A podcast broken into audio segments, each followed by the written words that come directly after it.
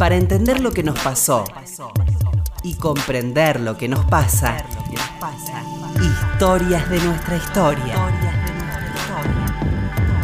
Con Felipe Piña. Historias de nuestra historia. Aquí, con Felipe, en la radio de todos. En la radio de todos. Hola, buenas tardes, ¿cómo le va? Acá estamos nuevamente en Historia de nuestra historia. ¿Qué tal, Roberto? Hola Felipe, ¿qué tal? Buenas tardes. Pido disculpas por mi voz, estoy todavía saliendo de esta larga peste que no se quiere ir. Está mejor, está mejor. Sí, paulatinamente está mejor. de a poco. Sí. Eh, hoy vamos a hablar de un tema apasionante, el plan de operaciones. Lo tenemos aquí al doctor Bauso, eh, que amablemente ha venido a visitarnos. Muchísimas gracias, Diego. No, gracias a ustedes por la invitación, han sido muy amables. Bueno, es un tema apasionante que van a ver que les va a interesar muchísimo, un gran descubrimiento en torno a algo que siempre se cuestionó desde lugares no muy fundamentados, que era la autoría de Moreno del plan de operaciones, que estábamos hablando fuera del micrófono, se tironeó mucho ideológicamente. Porque bueno, el plan tuvo su- sus problemas, ¿no? Tuvimos copias de copias, eh, no existe el original, ¿no? Hay como, como unas copias de las copias, se perdieron, una de las copias que trajo Madero la perdió Mitre, ¿no? Ahora vamos a hablar un poco de la historia del documento también. Eh, y bueno, este, vamos, a, vamos a empezar por el principio. ¿Cómo, ¿Cómo, siendo médico, te interesaste por un tema tan complicado? Bueno, fue yo lo cuento ahí un poquito en el prólogo del libro. Yo estudié en, cerca de la que era la editorial Plus Ultra Ujú. y ahí vendían el Claro. plancito de operaciones Sí. y lo vendía separado, ¿no? Exactamente. Todavía se consiguen la- Sí, esos, sí. esos libritos. Y un día lo compré y me lo puse a leer. Y me llamó muchísimo la atención. Yo no era un experto, no, sabía muy poquito de historia argentina, imagínate, veinte y pico de años estudiando medicina. Claro. Pero me interesaba y leía. Y bueno, me puse a investigar, me pareció raro, ya todo lo que decía no, no, viste, no, no era lo que uno había leído de Moreno o lo que uno sabía de Moreno. Y enseguida me di cuenta que eh, había gente que escribía a favor del plan y gente Claro. en contra del plan, y que había dos posturas muy, muy opuestas. Y bueno, me puse a leer lo que pude y era una especie también de cuestión no solo histórica, sino una cuestión como policial, ¿no? Buscar la verdad, de desentrañar la cuestión de esta, de esta situación.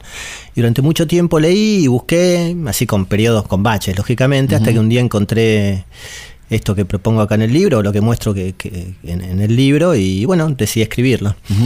Empecemos por contar la historia del documento, ¿no? ¿Cuál Sí. es la historia del documento plan de operaciones? Bueno, el documento en realidad era un documento que se conoció acá en el Río de la Plata en- públicamente en 1896, cuando se publicaron los escritos de Moreno, los publicó Piñero, por el mandato del Ateneo, que los recopiló, y se sabía que Mitre tenía una copia que se le había enviado a Madero cuando estaba investigando para su libro sobre la historia del puerto de Buenos Aires. En el archivo de Sevilla. En el archivo de Sevilla, descubrió una copia que decía el plan de las operaciones que debe poner en práctica este gobierno, una copia que decía es firmado por Mariano Moreno el 30 de agosto de 1810, y se lo envió a Mitre, que era el historiador, digamos, por antonomasia en esa época. Mitre, Es interesante decir que hay documentos eh, sí existentes y claramente probados del encargo del, del plan y el- esa especie de introducción que hace Manuel Belgrano, ¿no es cierto? Bueno, eso justamente es, esas son también copias de las copias de las copias. claro. O sea, hay una, junto al plan, hay una copia de documentos que supuestamente hay un encargo para escribir un plan, que lo escribió Belgrano. Sí. Y después todas unas actas de la Junta donde supuestamente eh, se dice que cómo fue el encargo a Mariano Moreno. Pero sí. esas también son copias, no se Son conocen copias, claro. originales y están adjuntas al, al plan. De hecho, la- el, el muy minucioso, la muy minuciosa transcripción de documentos del Instituto Belgraniano no incluye ese texto, ¿no? Que ese texto sería un texto fundamental de Belgrano. ¿no? Sí, pero yo creo que es un texto tan apócrifo como, Claro. el, como el mismo plan. O sea, es justo una justificación para que se sepa que el plan existe, porque ahí en esos documentos se dice que el plan tiene que, bueno, se jura secreto sobre Mm. el plan, etcétera, etcétera, para que nadie se entere. Con lo cual se explicaría por lo cual nadie sabía que en Buenos Aires que ese plan existía. Claro. Entonces cuando Belmitre lo recibió, se debe haber asustado como muchos, no lo usó, quedó ahí en silencio. lo perdió, digamos. Lo perdió. Cuando se Lo pidieron, el hombre que era tenía un archivo gigantesco, Y dijo, tan bueno, ordenado. Y no- ordenado, tenía no miles de documentos. Mitre no perdía nada. Y miles de documentos Sí, tenía sí, interesantísimos, capaz el más interesante de todo su archivo lo había perdido. Entonces volvieron a pedir una, bueno, Piñero no, no, no, digamos, siguió investigando, entonces mandó a través del Ministerio de Relaciones Exteriores, consiguió una copia del archivo de Sevilla, se la enviaron y la publicó. Y la publicó como algo, no hizo ni- digamos, lo comentó, pero no hizo nada, ninguna crítica sobre si era apócrifo o no. Claro. Lo, lo publicó como real, básicamente. Al día siguiente que salió el plan en, el- en el- en los escritos de Moreno, Paul Grusac, que era el director de la Biblioteca Nacional, historiador también él, salió con una crítica feroz contra el libro mismo y contra la veracidad de ese plan, diciendo que no era verídico. Grusac, un hombre que no quería nada a Moreno, ¿no? Mm, Tenía opiniones muy despreciativas hacia Moreno. Grusac era un hombre bastante agrio Sí, y cuando sí, no le sí. gustaba algo lo, lo manifestaba de mal modo, probablemente. Eh, da a entender que la familia de Moreno le habría pedido a él que escribiera una, una crítica. Y bueno, y a partir de la, de la pole- de, digamos, de que Grusac escribió su, su crítica, empezó una polémica que se prolongó durante 100 Mm, años, más de 100 años, sí. con un bando a favor de la, de la legitimidad y un bando en contra. Con los años fueron apareciendo otras copias, o sea, esa copia de Sevilla se sabe que no es la única, hay otra en, en- en Madrid, después otra en el archivo de en Río de Janeiro, otra en unos libreros de Londres que, que la vendieron a la Universidad de Michigan, y por último una en el, en el Archivo General de la Nación, que viene de, de- también de origen lusitano, o sea, portugués. Claro. Así que hay cinco copias, que son todas copias de copias. ¿De qué trata el plan de operaciones? ¿Cuál es Bueno, el, el, tema? plan tiene un- una introducción, un largo exordio que habla en general sobre las revoluciones y por qué, digamos, eh, eh, hay que escribir el plan y cómo uno debe comportarse en una revolución. Y después hay nueve, nueve tópicos que toca con distintos apartados sobre cómo uno debe comportarse en la revolución, qué hay que hacer con los partidarios, con los que no son partidarios, Donde ahí que- aparece el jacobinismo, ¿no? donde aparecen máximas jacobinas, digamos. Cuando en realidad, recordemos, Moreno no era jacobino, era un tipo más girondino. De hecho, sus textos Sí. eh, este, apoyan más al sector más moderado de la revolución. Esto no hay un texto de Moreno que, que- que hable bien de Robespierre, por ejemplo, o de, o de- de Marat, ¿no? sino que hablan más del lado de los girondinos, de los moderados de la revolución. Interpretaron al revés, entonces dijeron, si esto es de Moreno, entonces Moreno es jacobino. Sí, en realidad, bueno, ahora vamos a ver, nos va a ir contando Diego por qué, por qué Claro. se, lo, se lo jacobinizó Era, el más extremo de la revolución, entonces Claro. quien fue a crear un plan eligió justamente a la- al, al- al más radical de, de todos, digamos. Claro. Pero si bien es verdad que yo creo que no era jacobino, No, como- no, como no hay, dice no hay Felipe. textos jacobinos. De hecho, los- las lecturas de Moreno que se conocen eran más de, de actores girondinos que, Sí. que jacobinos. Mm. Pero bueno, básicamente los otros puntos explican cómo hay que conquistar este Montevideo. Hay un punto dedicado a toda política económica, una política económica de tinte nacionalista. Sí. Y por último, hay De varios. muy, intervencionista. Hay que poner 300 millones de pesos al, Muy- al confiscar, tesoro. confiscar la- las minas, claro. etcétera, etcétera, acabar con las fortunas agigantadas. Claro. Eh, y después hay varios apartados que se dedican a cómo hay, se debe hacer la relación con eh, Brasil, con Portugal, con Inglaterra y cómo se debe hacer para conquistar el Brasil también, que son los últimos apartados que son bastante extensos donde explica cómo los ejércitos tienen que invadir, etcétera, etcétera. O sea, tiene distintos puntos puntos que muchos tienen que ver con la realidad, Claro. porque lo que está escrito ahí pasó en realidad. Entonces se asume que Moreno, digamos, lo que dijo Moreno se fue cumpliendo. Claro, como un- un visionario, Como un visionario, digamos. Y lo siguieron lo- la- la- las, las indicaciones de Moreno. Lo que yo creo que es al revés. Justamente el que fue a escribir ese plan, sabiendo cuál era la realidad, pudo Escribir ya con los hechos eh, sucedidos. Claro, o sea que es un- evidentemente un escrito posterior. Un escrito posterior, digamos. Porque predice con bastante claridad cosas que son muy difíciles de predecir, incluso con nombre y apellidos de personas que eran muy difíciles de predecir a priori en 1810 sobre cosas que iban a pasar en 1811, 12, 13. Bueno, a partir de esto, ¿y cómo, cómo, por dónde empezaste, digamos, a dudar y por dónde fue, cuál Bueno, fue la primera duda, digamos? eh? La, la primera duda fue, ya te digo, en la primera El lectura. lenguaje, ¿no? El lenguaje, la lectura, eh, cosas que mm, la verdad que no, no, no, no- correspondían realmente a lo que yo había leído de, de Moreno.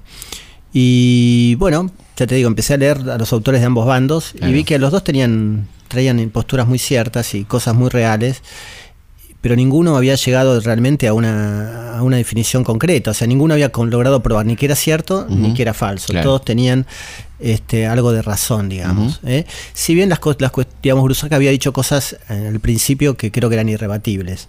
Por ejemplo, dijo que el plan se, se titulaba de las Provincias Unidas del Río de Claro. la Plata, que era un, un título anacrónico. Sí, en nuestro país, no claro, Claro. no se llamaba en 1810 así, se llamaba a partir de 1811. Y las cinco copias que se conoce del plan llevan el mismo nombre del país.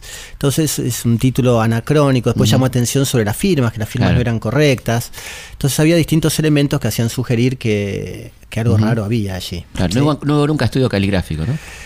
Y estudios caligráficos, no, el único que trajo eran estudio- copias, además eran. Lógico, el único que lo trajo fue Levene, que Levene era un gran morenista, Sí. liberal, digamos, y él está completamente interesado. Que no sea. Que no sea, o sea, había una cuestión también bastante subjetiva ahí. Sí, sí, sí. Pero bueno, trajo un elemento objetivo que era de un perito calígrafo que demostró que una de las copias del plan, la que, la que estaba en Sevilla, la había escrito un señor An- Álvarez de Moreno, Andrés Álvarez de, Á- Álvarez de Toledo, Álvarez que era. Que era alguien desconocido básicamente, no se lo cono- ahora se lo siguen sin, Sí. sin conocer prácticamente, este, por comparación de la letra.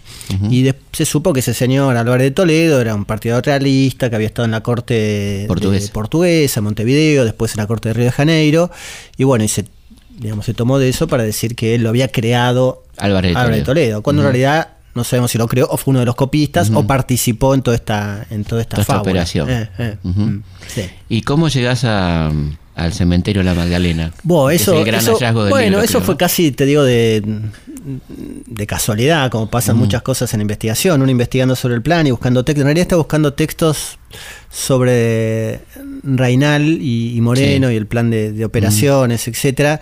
Y el- Reinal, recordemos, un historiador muy, muy leído en aquel momento, ¿no? Sí, Este, un tipo muy crítico de la conquista de América, básicamente. exactamente.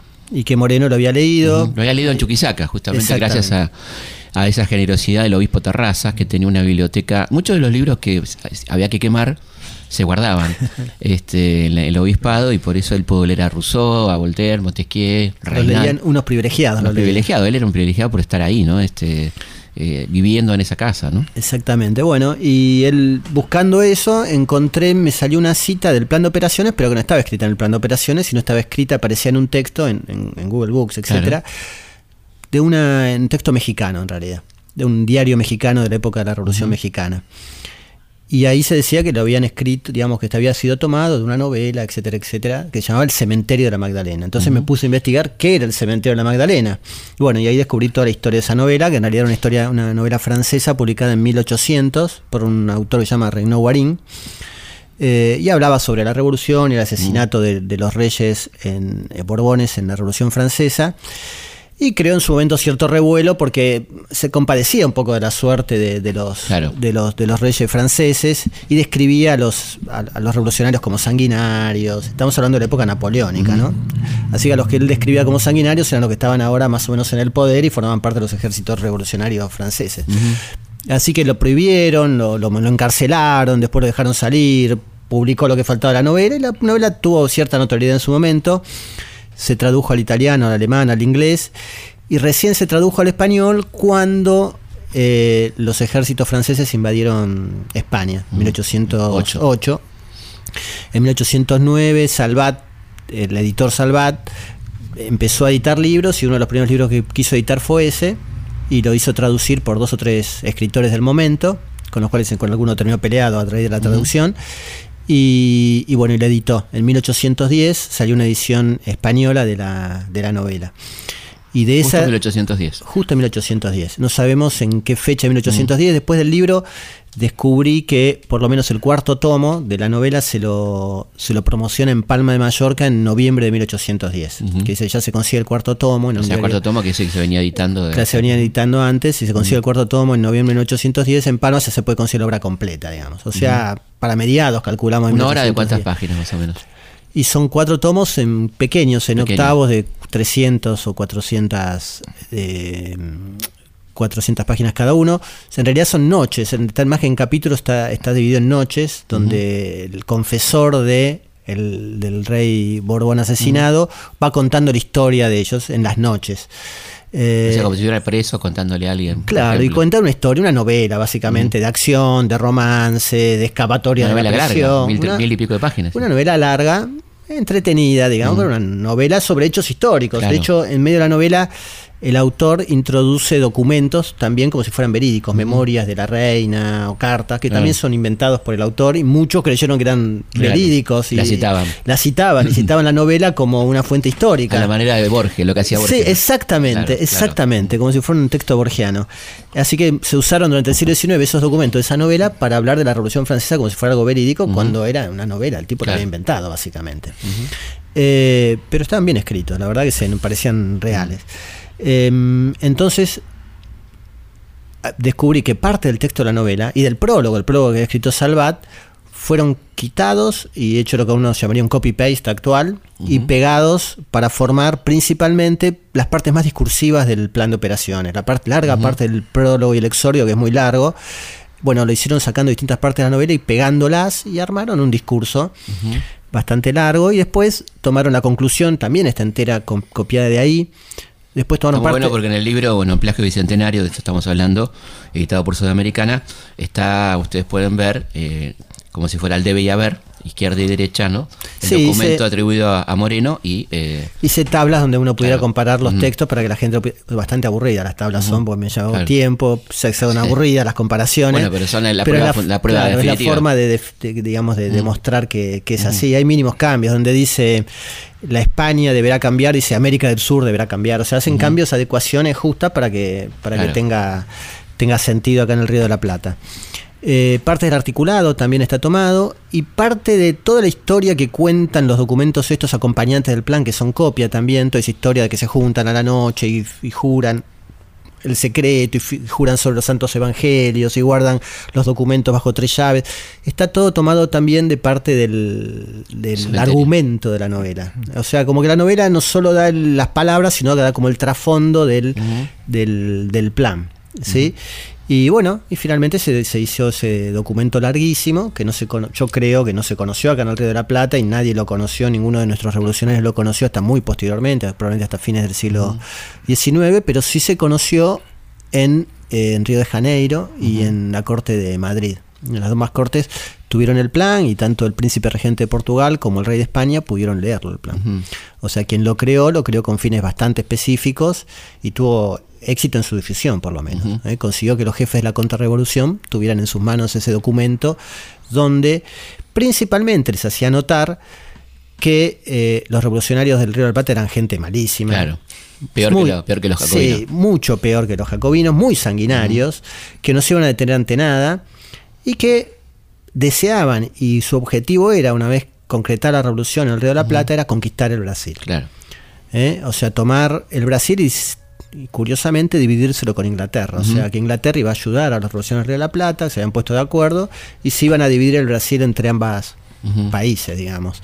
Hay un argumento muy débil ahí porque jamás eh, Inglaterra apoyaría a Río Plata contra Brasil, ¿no? que era su principal aliado. Lógico, su principal aliado, No, ¿no? claro, Aparte, imaginemos conquistar el Brasil con los ejércitos que tenían los, revolucionarios, que apenas si podían mandar al Paraguay un ejército Sí. de 400, 500 hombres, Sí. no sé, o sea, el plan habla de decenas de miles de, de ejércitos que eran no, no existían No en existía, esa época aquí. sí, no. Existían. Y, pero bueno, el que lo leyó y el rey de Portugal, etcétera, etcétera, bueno, dice, para estos hombres van a juntar unas masas de hombres que nos van a nos Son un quieren peligro. conqui- son un peligro. Por lo menos no sé si se van a conquistar Brasil, pero van a separar Río Grande, por lo menos.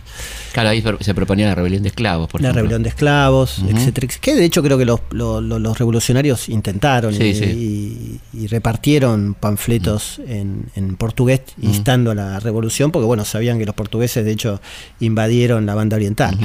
Así que trataban de crear su, su disensión ahí, pero de ahí a conquistar el Brasil había una distancia, Una distancia larguísima. sí. Continuamos en Historia en esta historia con Diego Bauso hablando de su libro Un plagio bicentenario. Así que bueno, estamos hablando de, la, de esta novela que es como la base ¿no? de, de este plan. Eh, y habría- vamos a empezar a hablar de quiénes pueden haber sido los responsables de esto, ¿no?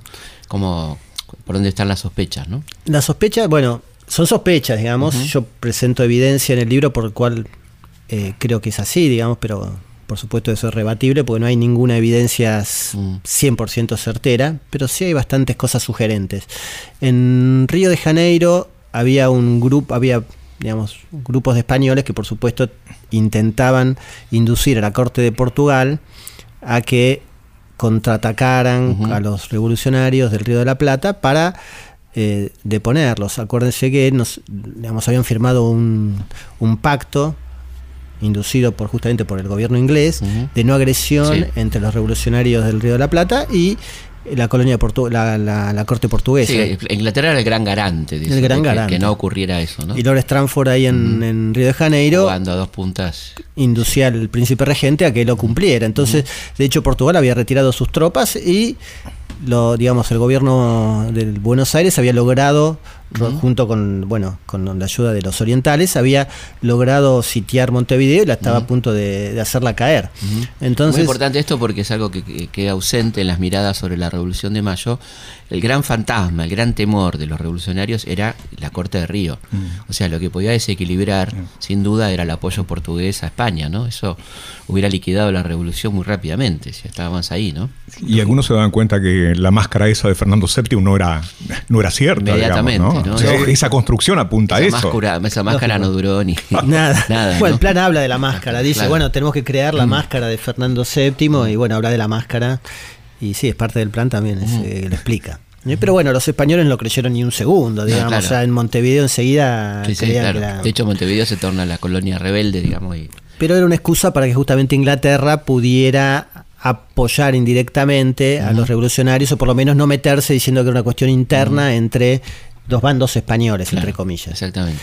Entonces, no, por lo menos era una excusa ficticia, que todos sabían que era ficticia, pero de la cual se podían tomar para que no. Y ahí la preocupación es de tanto documento de Stranford diciéndole a las autoridades de Mayo no incurran en el error de hablar de independencia, no pronuncien la palabra independencia, no avancen en torno a la Tendrán el apoyo británico en tanto, ¿no? Incluso Exactamente. se produce un escándalo cuando la Gaceta imprudentemente publica declaraciones de Lord Stranford, una carta que era secreta, donde dice que no apoya, pero que que ve con cierta simpatía, Claro. ¿no? Bueno, ahí este, Stranford dice, no, muchachos, esta cosa no se, no se publica. ¿no? O sea, Sí, sí, o ¿qué hacen? Claro, hay madurez también, ¿no? Bueno, Sí, evidentemente, ciertamente. Bueno, sí, es así, exactamente. Por eso los españoles publicaron una carta de, de Saavedra Viamonte, que se la mandó justo antes del desastre de Huaki, que lo toma, la, digamos, la tomaron después de la derrota, y la, la publicaron en España, donde, bueno, justamente Saavedra le hablaba a Viamonte y le contaba todos estos pormenores, bueno, tenemos que gritar independencia ahora, Claro. etcétera, etcétera,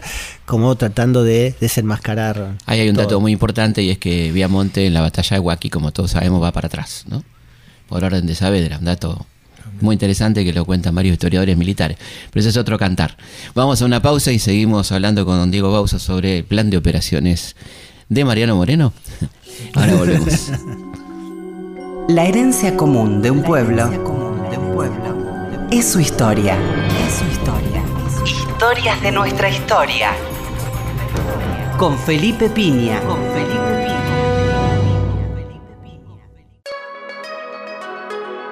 Historias de nuestra historia. Historias de nuestra historia. Con Felipe Piña. Seguimos en Historia de nuestra historia, nos escriben a... Historias arroba radionacional.gov.ar. También se pueden comunicar con nosotros a través de nuestra página web www.elhistoriador.com.ar, también a través de la página de Facebook Felipe Pigna, página oficial. ¿Cuánta gente? Más de 700. 720 y pico. ¿eh? Eh, quería contarles también que pueden este, bajarse la aplicación en el Play Store y el Apple Store, que es Historia-Felipe Pigna. Ahí van a tener nuestra gaceta, libros digitales, bueno, un montón de material. Historia Felipe Pigna en el App Store o en el Play Store. Y material todos los días. ¿viste? Todos los días material en Facebook y ahí también. Fin de semana y la posibilidad de ver a Felipe Piña. Hoy este, voy a estar en, en San Juan, en el Teatro Sarmiento, eh, a las 20 horas. Eh, así que bueno, vamos a estar hablando de con Darío Stanriver Ah, mira qué bien. ¿Mm? Sobre este, filosofía e historia del Bicentenario. ¿eh? Charlas muy pedidas por la gente del interior. Sí, sí, sí, estamos tratando de cumplir. Así que hoy vamos a estar en San Juan y nos van a poder ver en el Teatro Sarmiento a las 20 horas. Dudas, sugerencias, comentarios. Comunicate con Historias de nuestra historia a través de nuestro mail. Comunicate con historias@radionacional.gov.ar.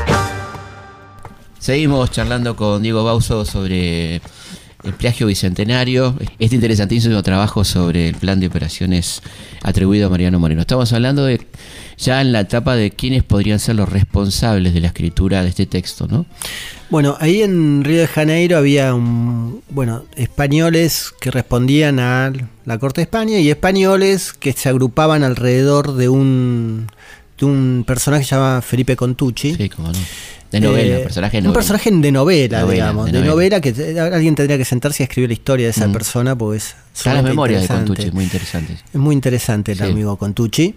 Este, y. Mm, Quizá valga la pena decir, perdón, te interrumpa, pero es un aporte que este hombre estuvo muy presente en la, política de Río de la Plata cuando aparecen los carlotistas, ¿no? Mm. Es decir, cuando Belgrano, Castelli y Rodríguez Peña plantean la idea de eh, coronar a la princesa Carlota como, como la reina del Plata, digamos, eh, recordemos la hermana de Fernando VII, y Contucci es un agente que está ahí trabajando fuertemente para que esto se concrete, ¿no es cierto? Exactamente, ahí creo que ahí conoció ambos bandos, digámoslo, era un comerciante que trabajaba en, bueno, en Río de la Plata, se había casado con la hermana de, de Oribe, digamos, del futuro presidente uruguayo. Así que tenía ah, influencia en Montevideo y comerciaba con Buenos Aires y con Río y conoció a los revolucionarios aquí, debía tener también su, su interés comercial y cuando llegó dos, digamos, esta intriga carlotina prerevolucionaria, él participó y era un emisario entre, entre ambos grupos. Y ahí quedó ligado a ambos.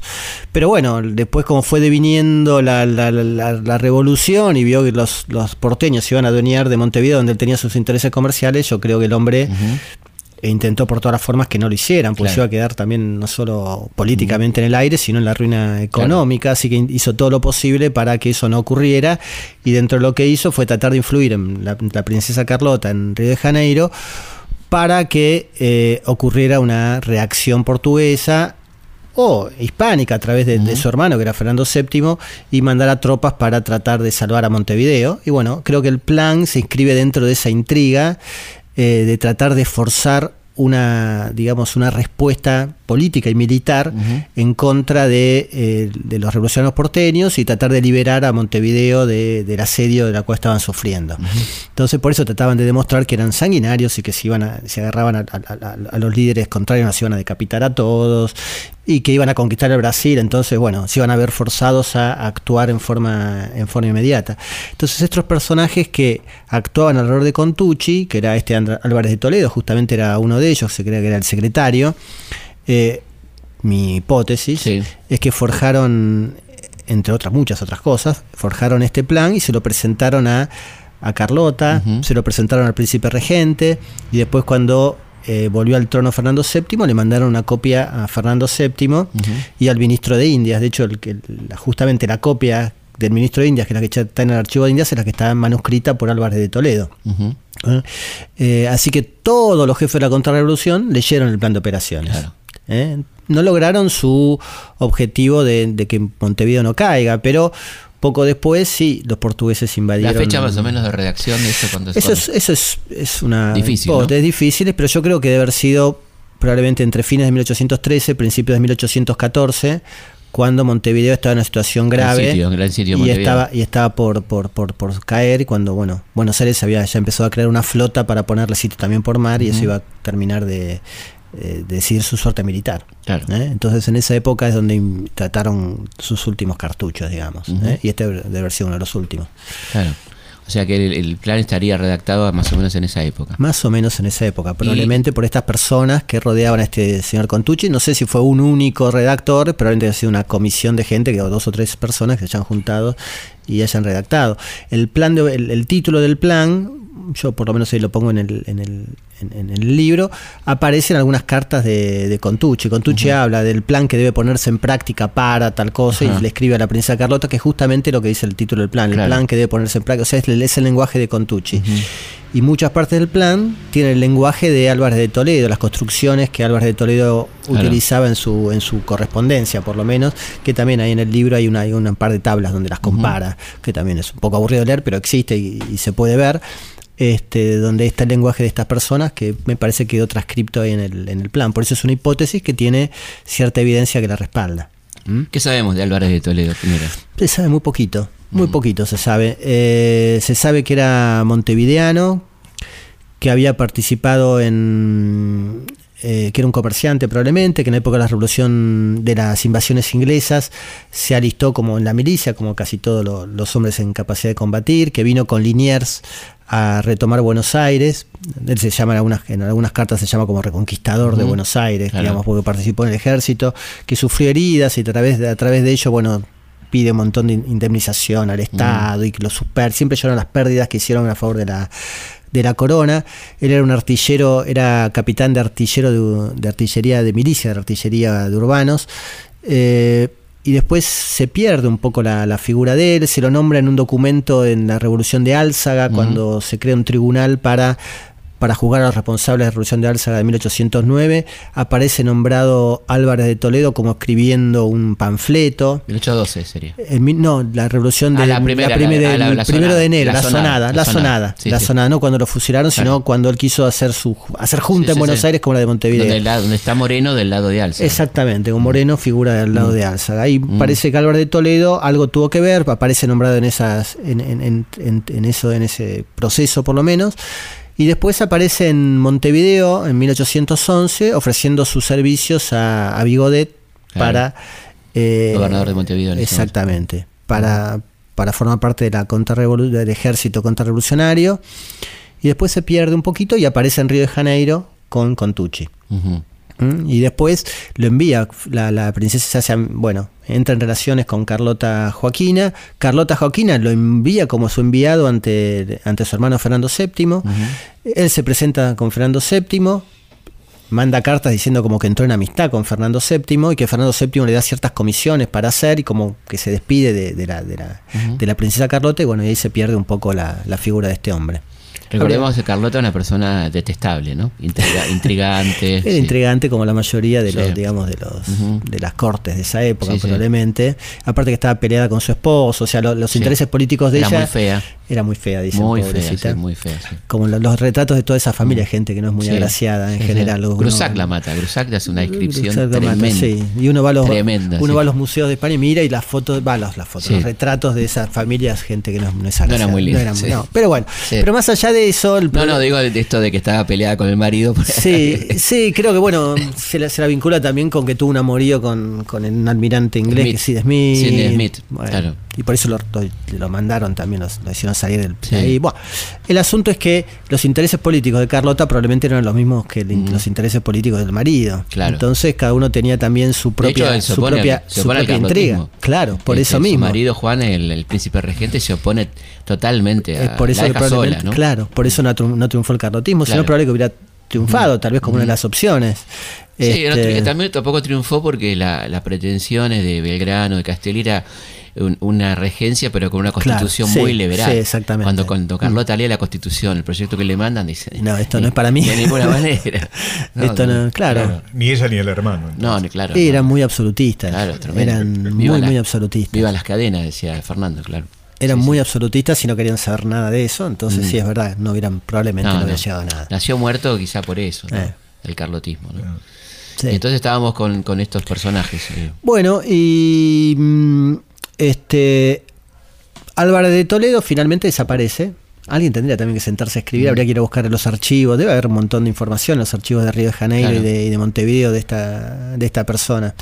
Eh, y bueno, y con Tucci finalmente, una vez que cae Montevideo, permanece en Río de Janeiro y junto con Carlota tratan de intrigar para que eh, haya una expedición para retomar mm. la, retomar Río de Janeiro. De hecho, Alvear estaba exiliado en esa época en Río de Janeiro y tratan de convencerlo a Alvear para que con un de un ejército de, españoles, ellos le dan los barcos, le dan, le dan las armas, para que trate de conquistar, de reconquistar Río de Janeiro, eh, Montevideo para, la corona española. Recordemos que Alvear ya había producido sus dos traiciones. Claro. 1815. Exactamente, 1815. la primera traición, la de querer entregar una Argentina al Imperio Británico, y la segunda, cuando le entrega todos los documentos y secretos militares al embajador español en una corte de Río de Janeiro. Bueno, y lo que y pide perdón además y se, siente español, se proclama español y todo esto, ¿no? Bueno, y Alvear cuando le traen este proyecto se lo presenta al príncipe regente y dice, miren lo que esta gente, Carlota, su esposa, trata de que yo haga, etcétera, etcétera. El príncipe regente habrá dicho, mire, esto no, es así, etcétera. Bueno, y hasta ahí es más o menos donde sigue la historia de Contucci. Después logra con la bajo el dominio lusitano y portugués de, la banda oriental, él logra ser cabildante y ser regente del cabildo de Montevideo, etcétera, etcétera. Continuamos en Historia de nuestra historia hablando con Diego Bauso sobre su libro Un plagio bicentenario. O sea que, bueno, en, repasando un poco, la, la, hipótesis sería que el, plan fue escrito por Álvarez de Toledo bajo la pedido de, de sí, Sí, puede haber tal vez, hay, algunos autores que creen que otras personas estuvieron involucradas. La verdad que no lo podemos saber todavía, habría que se podría investigar más al respecto. Sí, porque recordemos que tu libro abrió toda una línea de, investigación, ¿no? hay varias, varias par de publicaciones. Yo creo, que, yo creo que hay mucho. Algo en toda esa historia yo, creo, que hay mucho para, para investigar todavía, digamos, sobre al respecto. Por ejemplo, la parte, toda la parte económica del plan habría que buscar cuáles son las fuentes, claro. ¿Cuáles son las fuentes? Seguro hay unas fuentes para, para, para, para, esas partes del plan. Más allá de crear el terror, decir que vamos a confiscar todo y no nos dejar nada a los españoles y que etcétera, etcétera de haber una fuente, de haber por ahí el autor fue otro y se complementar. La verdad es que no lo, no lo sé eso, pero se podría, se podría investigar. Pero sí, yo creo que fue un grupo, ese grupo de personas que rodeaba a Carlota Joaquina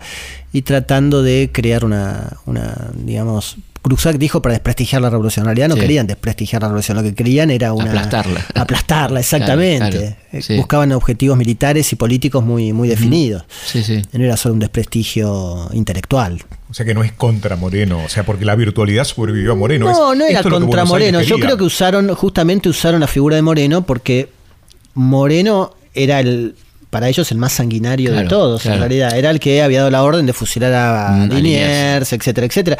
Y en la, en la correspondencia privada de, la época se lo conoce, le decían el Robespierre del Río de la Plata. El mismo Saavedra, lo trata como un Robespierre. los españoles lo tratan como un Robespierre. Entonces, bueno, era el personaje ideal para justamente que podía escribir ese, era casi el único que podía escribir eso. Entonces, bueno, lo usaron adrede. Aparte, el hombre se había muerto, no había nadie, nadie le iba a poder preguntar nada. Exactamente, nadie podía hablar por él, ¿no? Y lo curioso es que no hay menciones en el en la tan completa memoria de Manuel Moreno, ¿no? Exactamente, Manuel Moreno, mm. que el, hermano escribió al año siguiente de la muerte de él, en 1812 publicó un libro con las memorias, la vida de él, mm. básicamente, y no dice nada de, nada de esto. También es curioso que publica otra, mm, otra auto, biografía de Moreno cuando publicó los escritos de 1836, volvió a publicar... Donde ahí habla del asesinato, ¿no? Claro, habla de... da a entender como que mm. podría haber sido un asesinato, etcétera, mm. etcétera, pero tampoco desmiente lo del plan de operaciones, porque en realidad el plan de operaciones se, se conoció completo en 1896, como dijimos. Pero en 1829, un historiador español, Torrente, que escribió la historia de la, de la revolución desde el punto de vista español, muy, revolución, muy español. Ah, claro, muy español y muy, muy, digamos, con una visión muy sesgada de la situación, utilizó los archivos españoles para escribir la historia de la revolución hispánica, de latinoamericana, y publicó parte del plan porque lo encontró en el archivo de Sevilla. Entonces publicó los artículos más sanguinarios y los no publicó todo el plan y dijo, Moreno escribió este plan que dice que hay que decapitar, que hay que ¿viste? confiscar, que hay que, etcétera, etcétera, y publicó como en una nota algunas. Entonces se conocía parte del plan, algunos artículos del plan eran conocidos. No se sabía la fecha porque no, no le había dado, etcétera, etcétera. Pero bueno, Manuel Belgrano, Emanuel Belgrano, Manuel Moreno cuando escribió la segunda biografía del hermano, no dijo nada sobre eso tampoco, se quedó callado, digamos. Sí, sí. Sí, claro, es la segunda parte cuando ya, ya está recibido de médico y ahí habla de la, del posible envenenamiento, digamos, eh, pero también de una manera sugerente. Sugiere, sí, sugiere. espero la muerte como Sócrates. Este, Exactamente, de entender, entender que lo podría haber envenenado. De hecho, seguramente lo que le dio el capitán lo terminó de, sí, sí, el capitán, matar. Lo que pasa es que, los que somos médicos sabemos que a veces podemos dar cosas que podemos, en vez de ayudar, podemos precipitar las cosas. Entonces, por él... Y también hay que ver que esto no lo podremos saber nunca porque ninguno de los dos testigos, eh, curiosamente, habla mucho del tema, ni Guido ni, ni, Manuel, eh, desde cuándo le estaba dando el emético, ¿no? Este, Es un dato interesante. Manuel, eh, Manuel, sí, Manuel de entender que ya estaba enfermo de antes, Moreno, y que ya se sentía mal, sonía sintiendo mal, ya se mm. subió al arco sintiéndose mal, alguna enfermedad traería, no sabía si por envenenando a poquito o porque realmente el hombre estaba enfermo y lo que le dieron terminó de precipitar el, mm. final, digamos. Una dosis excesiva, digamos. Exactamente. Eh, antimonio tartarizado, como era Sí, sí, una cosa así. Que es casi arsénico, digamos, ¿no? Una cosa sí, Lo liquidaron, digamos. Claro, lo que es llamativo es lo que planteaba Felipe, ¿no? Esta idea de, me acordaba de lo que vos decías de Borges, ¿eh? el tema del traidor y del héroe, cuando toman Shakespeare para armar una historia. Acá tomaron una novela y transcribieron algunas partes exactamente. Buenísimo sí. porque eso, ese, bueno, ese cuento que es de lo más extraordinario de Borges, me parece, ¿no? Y efectivamente. se escribe la historia a partir de Shakespeare, exactamente. Es una historia, sí, un poco borgiana, digamos, pero. Pero acá tomaron una novela que ya existía, transcribieron algunos párrafos textuales, por lo que vos decías. Muy textuales, sí, largos y cortitos. Hicieron una mezcla bárbara y publicaron una cosa que tiene sentido, digamos, porque se ha leído durante 100 años. Coherentemente. y gente muy inteligente mm. ha creído que es verídico, digamos otras personas han creído que no, pero mucha gente ha creído con, de buena fe que es verídico. Y los que no, más que nada por prejuicio ideológico, ¿no? y hay un poco de todo, y los que sí también, por algunos que sí, mm. también por prejuicio ideológico, porque les gustaría que sea verdad. O sea, hay de las dos cosas. Hay, mucha una cuestión de, la, noticia deseada, claro, que, uno dice que va a confiscar las fortunas agigantadas. Y bueno, a nosotros nos gusta esa idea por ahí. Entonces, eh, un prócer de mayo dice eso, dice, ¿por qué no? 300 millones al Estado para dice, claro. Debería ser cierto, o sea, ojalá sea cierto. Entonces uno lo mira con un subjetivismo que es lógico en el ser humano, pero bueno, la Además, toda historia se escribe desde el presente, es imposible. Se, escribe, desde el presente. Lógicamente, ¿no? Pero bueno, está. La manera de escribir de otra forma, quiero decir, ¿no? El tema cuando es Uno tiene su subjetividad cuando claro, escribe, lógicamente. además, hay intereses marcados por la época, qué sé yo. Entonces, también este, este Moreno, toda esta cosa fue muy muy sacudida en los 60 y 70, ¿no? Exactamente, en la época de la, revolución, digamos, de la década del 60, 70, los movimientos revolucionarios. Ahí justamente en esa época es cuando el plan se empezó a editar en forma independiente, porque hasta la década del 60 se editaba dentro de los escritos de Moreno. Claro. A partir de la década del 60 se empezaron a salir ediciones exclusivamente del plan. Exclusivamente del plan, pues se intentó que fuera un, también bueno, un instrumento de, adoctrinamiento. De, así se hace la revolución, esto es parte de la revolución que querían nuestros mayores. El nombre sonaba lindo, plan revolucionario. Es que le agregaron el revolucionario en la década del 60. Claro, exactamente. el plan se llama el plan de operaciones que, el, que debe ponerse en práctica, que se tenía en la década del 60, se lo empezó a conocer, plan revolucionario, la edición de Plus Ultra, justamente se llama plan revolucionario, el gran revolucionario. Entonces fueron agregando cosas para hacerlo más acordes a la, a la época. Y bueno, dice cosas que a mucha gente le gustaría que sean ciertas. Entonces es más fácil defenderlo, digamos. Y eh, por ejemplo, en el caso de Levene, digamos, el, el numen de la academia, este, un gran historiador, sin duda, que, no quería que sea cierto. Lógico, no quería mm. de ninguna mm. forma que fuera mm. cierto y de hecho editó los eh, hizo su propia edición de los escritos de Moreno, que todavía sigue siendo la más completa, que es muy, es, muy, buena. Eh, para que existiera una edición del escrito de Moreno sin el plan, o sea, que fuera completa, pero sin donde el plan. Donde una crítica muy fuerte ¿no? A, lo que se dijo del plan. Sí. Este, y sin embargo hubo otra gente como Ruiz Guiñazú, ¿no? que tuvo otra postura. Ruiz Guiñazú y de Gandía, que eran académicos como, como Levene, que terminaron enfrentados, bueno, Gandía terminó enfrentado con Levene por eso que estaban a favor de la veracidad del plan, de, del plan de operaciones. Cada uno tenía su, de hecho, Guiñazú publicó un libro interesantísimo, donde están todos estos documentos donde se certifica que el plan fue conocido en la corte de Río de Janeiro y en la corte española, porque Ruiz Guiñazú publicó todos esos documentos donde la princesa Carlota se lo envía al rey de España, etcétera, etcétera, donde hablan específicamente del plan de operaciones y transcriben entonces, bueno, quienes creen la veracidad del plan de operaciones tomaron también el libro de Ruiz Guiñazú de ese, momento para decir que bueno era cierto, que el, plan era verídico, el libro, muy importante, se llama Epifanía de la Libertad. Que bueno, no se reeditó, pero se consigue fácil por internet, se consigue, se consigue, muy fácil. Este para decir que bueno que el, plan era verídico. En realidad el libro de Guiñazú demuestra que el plan era conocido, no, no demuestra que el plan fue escrito por, por, Moreno, digamos. ¿eh? Pero sí. demuestra que lo se conoció en 1814 en la corte de Río de Janeiro y en 1815 en la corte de Madrid, lo cual no es poco, es un gran descubrimiento. Y claro, y ¿Eh? acerca a tu hipótesis, ¿no? Bueno, en este caso creo que sí, creo que acerca mi hipótesis, cuadra con mi hipótesis. El caso de Gandía es un caso particular porque él tiene una mirada muy particular, de la historia. las cosas. Es un alzaguista, ¿no? Es una cosa rarísima, un fanático de Álzaga. la Revolución de Mayo no fue una revolución, sino fue como un cambio de gobierno entre españoles, una Donde Álzaga aparece como principal protagonista, es increíble porque el tipo te escribe 10 tomos con mucha erudición, pero nunca deja de nombrar a Álzaga. Sí, eh, Así esté hablando de Rosa. Sí, sí, es una cosa increíble. Y el tipo estaba muerto en 1812, ¿no? Pero es, una cosa muy fuerte. Tiene una, visión muy peculiar sobre casi todo, digamos, ¿eh? muy personalista, pero el hombre creía que sí, que... Aparte es medio paradójico, porque él creía y apoyaba fervientemente que el plan era, de hecho, publicó varios un libro entero dedicado a eso, para refutarlo a Levene. Sí. Eh, que el plan era verídico, pero el plan justamente lo que promueve es lo, todo lo contrario que dice él, porque el plan dice que bueno, esto es la máscara de Fernando, lo que queremos es la independencia, y él dice que no, que en realidad no era una máscara de Fernando, los, españoles en el Río de la Plata hicieron una no hicieron una revolución, hicieron un cambio de gobierno para conservar el gobierno, para, o sea, no, no eran traidores a Fernando, sino que buscaban conservar estos territorios para Fernando, pero pues las cosas llevaron por otro mm. camino, digamos. O el otro era un absoluto. Que eran este, republicanos eh, alzaguistas. Republicanos alzaguistas. O sea, querían que Fernando en realidad les diera un gobierno republicano, digamos, porque Fernando era un absolutista. Imposible. Fernando quedó por su lado. Absolutamente imposible, ¿no? Pero por otra parte, es muy interesante los libros de, de Gandía, sí. este, pero tiene esta cosa de, su fanatismo por Alzaga que, que un poco empaña un poco el resto. Incomprensible, sí. Sí, sí, muy incomprensible porque Alzaga fue un personaje bastante detestable, por cierto, un tipo que era, esclavista. Sí, era esclavista, sí, un este, comerciante esclavista. Más, importante comerciante esclavista y que termina haciendo una contrarrevolución, ¿no? En 1312. Sí, así terminó también. Claro, termina fusilado, ¿no? Este, entonces, eh, pero bueno, pero bueno, la cuestión es que es, es, muy, es muy interesante todo el trabajo y, y, este recorrido que me imagino que efectivamente fue una tarea detective, ¿no? Te vas, te vas cada vez entusiasmando más. Sí, yo hoy cuento, bueno, no sé si lo creo que lo dice, al final saqué tanto y puse tanto, no, no me acuerdo en qué versión. Acá, ¿Paraste acá o seguiste con el tema?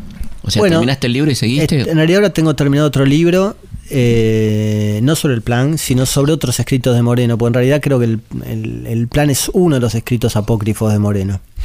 Hay muchos otros escritos apócrifos de Moreno, o que se le han adjudicado a Moreno. Por ejemplo.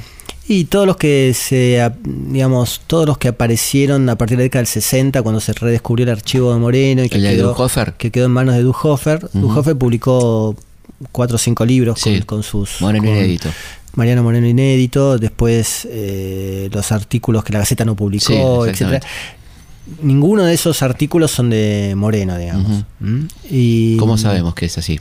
Porque son copias, son, en realidad son traducciones españolas de, artículos franceses, eh, de la época, de, libros franceses y, de obras francesas, que estaban en la, en la en poder de Moreno, digamos, porque yo creo que no se tiene en cuenta algo que era muy real, que es que la biblioteca de, de los próceres, digamos, las personas de aquella época no solo eran en libros, sino que eran en manuscritos, digamos, porque la información se cambiaba de man más con estos textos prohibidos, entre comillas. O sea, no, no circulaban copias, no había fotocopiadora, no había internet. O sea, la única forma que uno pudiera conocer un texto era que alguien lo copiara y se lo pasara a otro. Por ejemplo, Moreno copiando un texto. Lógico, que se lo pasaran a uno, el otro lo, lo, ve, lo agarra, lo copia, se lo pasa al otro, lo van copiando. Y la única forma de tener ciertos textos era así, porque no había, primero no había, este, no llegaban poquitas, poquitas copias al Río de la Plata y las que llegaban quedaban en manos de estas personas que las podían tener o que las ocultaban o tenían la licencia para tenerlas, así que uno lo leía, le interesaba, lo copiaba y se lo iban pasando. Entonces se tomó parte del archivo de Moreno, cuando en realidad el archivo de Moreno es parte de la biblioteca de Moreno, probablemente. Y se tomó que todo eso lo que estaba ahí lo había publicado. Es como si uno agarra. O sea que todo lo que lo que lo que escribió Dunhofer, esos textos no son de Moreno. Casi ninguno. Casi ninguno. Todos los de la que Gaceta no publicó, los, artículos que la Gaceta no publicó, ninguno. No son, no son muchos, son 5 o 6. Son 5 o 6, pero todos hablan de la todos, hablan de la Revolución Francesa y hablan de la postura anticlerical. Exactamente. Eh, religiosa de Moreno, antipapista, etcétera, etcétera, lo cual ha llevado a que mucha gente, investigadores, escriban sobre Moreno, anticlerical y que no es así bueno, se han basado en, escritos que no son de Moreno. O sea, digamos, esos libros, por cómo fue presentada la información, ha llevado a que se tergiverse la idea del verdadero Moreno. No sé si es mejor o peor. Digamos, ¿Y el inédito? ¿Y el Moreno inédito? Bueno, no, ahí no hay tantos, ahí no hay tantos eh, documentos que se lo hacen pasar como si fueran de, Moreno. Hay traducciones, que probablemente sean de Moreno. traducciones, sí, claro. Eh, pero no hay tantos documentos como diciendo son escritos por Moreno. Eh, en cambio, en el otro sí, hay, hay, escritos que... El inédito. el, no, la, que no publicó la Gaceta. no publicó, sí, sí. Entonces, bueno, tengo escrito, bueno, otro libro que lo tengo terminado, te lo estoy corrigiendo probablemente para publicar, donde muestro la evidencia de todos estos textos que son que son apócrifos también. Que son probablemente tan importantes como los del plan de operaciones, porque mucha gente se eh, de buena fe tomó, tomó esos libros como información verídica y opinó sobre un moreno que es ficticio, digamos. Lo deforma, yo le digo, ya digo, no sé si es mejor un moreno mejor o un moreno peor, un moreno distinto al, al, real. ¿eh? Sí, son todos artículos sobre la Revolución Francesa. Eso sí, sobre la religión también. La religión. La religión Hay uno de la, estatua del Papa, ¿no? Eh, quemada, sí. Pero son todos libros, son todas eh, escritos de la época revolucionaria francesa. Son traducciones, básicamente. Traducción, no sé si son traducciones que habrá hecho Moreno o que le habrán pasado. O... Pero la letra es de Moreno, por supuesto. Eh, yo creo que de esos, de esos artículos sí. Esto tiene que ver con que el doctor Dunhofer, que fue un, apasionado de Moreno, compró compraba este mucho material de Moreno. Claro, compró le compró a Pardo, que, era un Pardo era un anticuario más importante de la plaza en aquella época que comerciaba con los documentos históricos. Eh, sí, Román Francisco. Román Francisco. Ah, el padre era, sí, claro, sí. Eh, bueno, el asunto es que la Casa Pardo comerciaba con los documentos históricos y era donde los historiadores o coleccionistas compraban y en la década del 50 se hizo con el Pardo se hizo con el archivo de la familia Moreno. Eh, y bueno, lo fue vendiendo. De hecho, a partir de 1960, justo con el sesquicentenario, empezaron a publicarse un montón de, documentos relacionados. Y finalmente la gran masa pasó a, poder de Duhofner. Y Duhofner, que era un apasionado y con toda su pasión y amor por Moreno, eh, los tomó como, bueno, como verídicos, ¿no? El hombre creía fervientemente en eso. Nomás cuando hay tanta subjetividad, son de uno y uno quiere que lo de uno sea lo mejor, es lógico. Y bueno, los empezó a publicar, pero no publicó el archivo de Moreno, como pasó con el archivo del Grano o el archivo de Purredón, etcétera. Publicó como libros con los escritos de Moreno. Entonces, si uno mira el Moreno Moreno inédito, el tiene la honestidad de publicar los facsimilares de, los, de los artículos. Y uno se da cuenta, cualquiera no hay que ser un perito calígrafo. Si uno mira los facsimilares, se da cuenta que la, escritura no es la misma en todos los facsimilares. Entonces, pueden ser copias que estaban en poder moderno, que se las había pasado a alguien, o, no, qué sé yo. En definitiva, se los vendió un anticuario. eso es difícil decir. Eh, entonces, yo creo que eso también hay que aclararlo y bueno, lo escribí y ahora si Dios quiere en un momento lo publicaré. También por Sudamericana. No, no sé, porque en realidad mi, editor en sudamericano trabaja más en sudamericana. Ah, está bien. y no sé si a sudamericana le interesa un libro de, nicho tan, tan que nos interesa nosotros probablemente y no mucha nos interesa y no mucho y no mucha más gente seguramente no bueno este así que no, no sé si por sudamericana o no, sé veré bueno digo suerte con el nuevo libro muchas gracias por haber venido eh, Diego Javier Bausa, le agradecemos mucho su presencia y le recomendamos el libro Un plagio bicentenario, plan de operaciones atribuido a Mariano Moreno, mito y realidad, publicado por Sudamericana. Nos vamos a encontrar el próximo domingo a las 14, como siempre, en Historia Nuestra Historia. Hasta la próxima. Historias de nuestra historia. Conducción, Felipe Piña. Co-conducción, Roberto Martínez. Producción, Martín Piña. Archivo, Mariano Faín. Edición Martín Mesuti.